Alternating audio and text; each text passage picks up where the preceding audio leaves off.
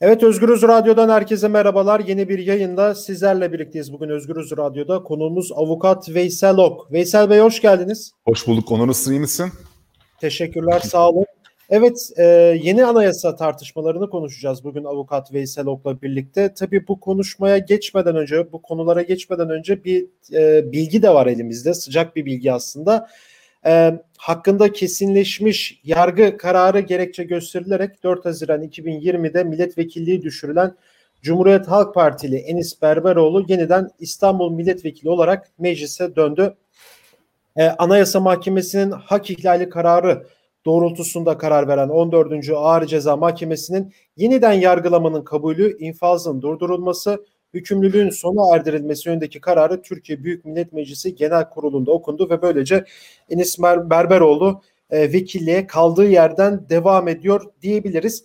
E, bu, bununla ilgili bir değerlendirmenizi alacaktım sizden kısaca. Ya şimdi bu işin siyah hukuki tarafı konuşuluyor. Evet hukuki bir karar verildi ama aslında Veysel Bey bu işin e, siyasi boyutu da var. Yani Aynı durum işte Hakların Demokratik Partili milletvekili Leyla Güven ve Musa Farisioğulları için de geçerliydi. Ee, şu an medyada, kamuoyu da bu işin hep hukuki boyutunu konuşuyor ama ben biraz siyasi olarak yorumunuzu almak istiyorum. Nasıl yorumlarsınız bunu? Yani öncelikle şunu söyleyeyim. E, Türkiye bunu hak etmiyordu. Yani Enis Berberoğlu'nun e, bu tür bir muameleye e, maruz kalması hak etmiyordu. Anayasa Mahkemesi zaten bir karar vermişti ama yerel mahkeme İstanbul Mahkemesi direndi kararında Anayasa Mahkemesi'ne e, kararına uymayacağını deklar etti. İkinci kez bir başvuru yapıldı Anayasa Mahkemesi ve Anayasa Mahkemesi benim kararıma uymak zorundasın yani yönelik bir karar verdi. E, siyasi irade de Anayasa Mahkemesi kararına uyun deyince e, mahkeme uydu. Bu Türkiye hak etmiyordu. Türkiye bir hukuk devleti. Türkiye'de Anayasa Mahkemesi e, kararları bağlayıcı herkes açısından hem siyaset açısından hem yargı açısından. Buna gerek yoktu. E, bir kriz oldu, bir hukuk devleti krizi oldu, anayasal bir kriz oldu, çözüldü. Ama bu tabii ki Enis Berber oraya sınırlı değil. Cezaevinde ifade ettiğin gibi Leyla Güven var, Musa Farisoğlu var, Selahattin Demirtaş var. Demirtaş kararı var Avrupa İnsan Hakları Mahkemesi'nin hala uyulmayan e, kararı var. E, onlara da uygulanması lazım. Yani hukuk, e, siyaset Çin'in kimliğini e, üzerinden bir ayrım gütmez. Hukuk herkese eşit uygulanması lazım ki Türkiye Cumhuriyeti Anayasası'na göre de herkes hukuk önünde eşittir. Ama uygulamada maalesef e, HDP'li vekillere, Kürt vekillere yönelik bir ayrımcı e, durum olduğunu da e, görüyoruz. Evet, çok teşekkür ederim bu yorumunuz için Enis Berberoğlu kararı ile ilgili. Ee, şimdi asıl konu işte anayasa tartışmaları. Dilerseniz oraya geçeyim. Şimdi yani Cumhurbaşkanı Tayyip Erdoğan bu partisinin işte grup meclisteki grup toplantısındaki yaptığı konuşmada işte Türkiye'deki tüm siyasi partilere, işte akademisyenlere, STK'lara, üniversitelere ve gazetecilere yeni anayasa için çağrıda bulundu ve yani gelin hep birlikte yeni anayasa konusunda teklifimizi yıl içinde hazırlayalım ve tartışmaya başlayalım. Kimseyi dışarıda bırakmadan bunları milletimize paylaşalım ifadelerini kullandı. Şimdi Erdoğan'ın bu yeni anayasa çıkışı ve aslında e, birçok AKP'li yazarın da televizyonlarda da e, söylediği gibi 1921 anayasasında da atıf var. Bu yeni anayasa çalışmalarında. Yani bir bunu nasıl değerlendiriyorsunuz bu anayasa söylemlerini? İkinci olarak da, da şunu sormak istiyorum. Yani 1921 atıfı yapılarak aslında Erdoğan kendine yeni bir kurucu rol mü biçiyor? Şimdi önce e, yeni anayasa tartışması iki itirazım var benim. İki farklı itirazım var. İlk itirazdan e, başlayayım. E, yürürlükteki anayasaya uymayan bir bürokrasi ve siyasi iktidara sahibiz. Yani yürürlükteki anayasadaki hakları ihlal eden, toplantı hakkını ihlal eden, ifade özgürlüğünü ihlal eden, Avrupa İnsan Hakları Mahkemesi kararlarına uymayan, Anayasa Mahkemesi'nin kararlarına uymayan bir bürokrasi ve siyasi iktidardan bahsediyoruz. Bu da bizde doğal olarak var olan anayasaya uymayan bir siyasi iktidarın getireceği veya yapacağı yeni anayasanın aslında hak ve özgürlüklerden çok e, kendi siyasi iktidarlarının geleceği için bir çaba olduğunu gösteriyor bize. E, bu en esaslı itirazım. Yani biz o, tabii ki 12 Eylül anayasasını e, değiştirilmesi gerektiği fikrindeyiz. E, ama buna rağmen 12 Eylül anayasasına rağmen bütün haklarımızın korunduğu bir anayasa. İfade özgürlüğü hakkımızın, protesto hakkımızın, masumiyet karinemizin, işte e, örgütlenme hakkımızın e, korunduğu bir anayasa. Bunları ihlal eden bir bürokrasi var şu anda. Bunları ihlal eden bir polis gücü var, bunları ihlal eden bir yargı gücü var. İşte en son Boğaziçi Üniversitesi olayına gördük yani. insanların toplantı ve gösteri yürüyüş hakkını yok sayan bir e, iktidar var. E, veya e, Demirtaş'ın ahim kararını uygulamayan bir iktidar var. Osman Kavala'nın masumiyet karinesini çiğneyen eşiyle ilgili e, iddialarda bulunan bir iktidar var. E, bu iktidarın var olan anayasaya uymuyorsa yeni anayasaya niye uysun ki? Yeni anayasa hangi hak ve özgürlük değişecek? E, evet. O, o soruya cevap olsun bize. İkinci e, itiraz da şu.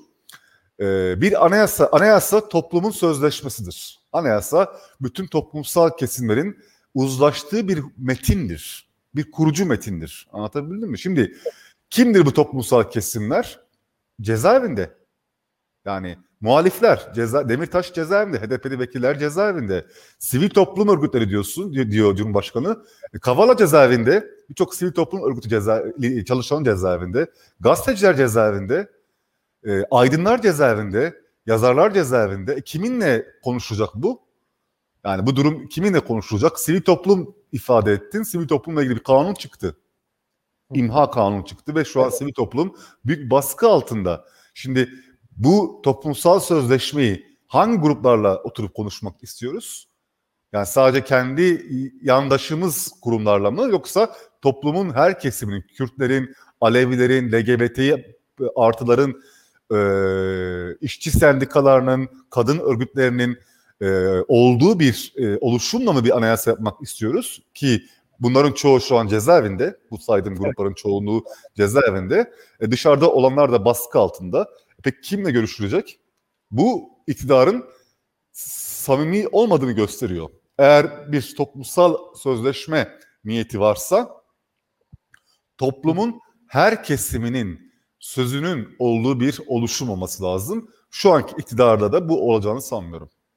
Ya aslında evet e, aslında konunun muhatapları işte dediğiniz gibi akademisyenler, STK'lar, gazeteciler. Cezaevinde. Ya, ya evet hepsi cezaevinde nasıl olacak? Bir anayasa yapmak için cezaevine gitmek lazım. Evet. Yani bu anayasa komisyonun cezaevinde çalışması lazım Türkiye'de. Çünkü konunun muhatapları sivil toplumcular, siyasetçiler, yazarlar, gazeteciler e, yani toplumun e, temsilcileri şu an cezaevinde. E, şimdi böyle bir hani cezaevinde bir komisyon kurup anayasa mı yapacaksınız? Ne yapacaksınız? yani çok enteresan. Yani kesinlikle katılıyorum size. Şimdi bir de yani Avrupa İnsan Hakları Mahkemesi'nin örnek veriyorum. Siz de takip ediyorsunuz. Selahattin Demirtaş kararı var. Tüm çıplaklığıyla ortada. Buna uymayan bir mahkemeler var. E, keza Anayasa Mahkemesi üye, üye seçiminde İrfan Fidan'ın nasıl AYM'ye geldiği durum da ortada. Yani e, ve tabii bunların bütün parçaları birleştirdiğimizde de yani dediğiniz gibi bir iktidarı güçlendirmek için e, yapılmak istenen bir anayasa gibi duruyor. En azından e, böyle delilleri, somutları, örnekleri önümüze koyduğumuzda bu sonuç evet. çıkıyor. Az önce de sorduğum gibi yani bu siyasi olarak da da bir yani kurucu bir rol olarak Erdoğan kendine biçiyor mu yani bu görevi? Zaten ben e, Cumhurbaşkanlığının kurucu bir rolü olduğunu düşünüyorum. Yani bu e, yeni başlayan bir rol değil. Türkiye'de parlamenter sistem değişti. Şu anda adına başkanlık sistemi diye e, tarif edilen ama aslında e, çağdaş başkanlık sistemlerinden çok farklı işleyen yani bir Amerika'dan bir Fransa'dan işte yarı başkanlık var Fransa'da farklı işleyen ve e, tek karar mercini olduğu bir sistem var. Aslında bir kurucu rol. Belki de bu yeni anayasa bu kurucu rolün e, veya bu yeni sistemin, yeni rejimin e, daha da güçlendirecek kurumların e, oluşumu veya demokratik hakların tamamen e, kısıtlandığı bir... E, ben do- dondum mu acaba? Ya yok yok sesiniz, görüntünüz her şeyi net şu an. Gör, gör, görüntü dondu da o yüzden. Yani belki de bu e, demokratik hakların kısıtlandığı bir anayasaya evriltilmek isteniyor veya şu anki tek karar merci mekanizmasının güçlendireceği bir anayasaya evirmek e, isteniyor. E, zaten ben Cumhurbaşkanı bir kurucu rolü olduğunu düşünüyorum yani. Tam o noktada şeyi, şeyi de sormak istiyorum size. Şimdi bu e, toplumdaki adalet duygusu da gitgide zayıfladı yani. Biz de yaptığımız birçok yayınlarda özellikle de avukat konuklarımız olduğunda bu soruyu da soruyoruz.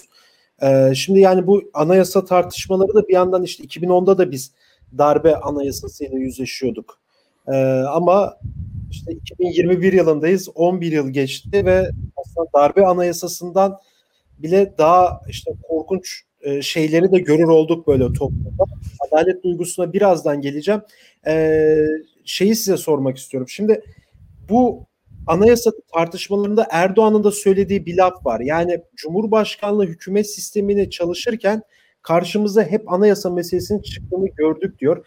Ve aslında bu da sizin az önce söylediğiniz şeye de çıkan bir sonuç. Yani evet kendi gücünü, sistemini e, güçleştirmek için aslında böyle bir anayasanın anayasa çalışmalarının içine girdiğini de gösteriyor. Hemen bu toplumdaki adalet duygusuna gelin. Çok sayıda e, insan bu adalet konusunda, hukuk konusunda mağdur oldu. Örneğin bunun son örneği aslında Boğaziçi Üniversitesi öğrencileri. E, siz de avukatsınız. Yani 2911'den çoğu bir sürü insan tutuklandı ve şimdi de ev hapsi kararları vesaire de var. Tüm bunları böyle değerlendirdiğinizde nasıl bir e, tablo ile karşı karşıyayız ve çözümü ne olmalı?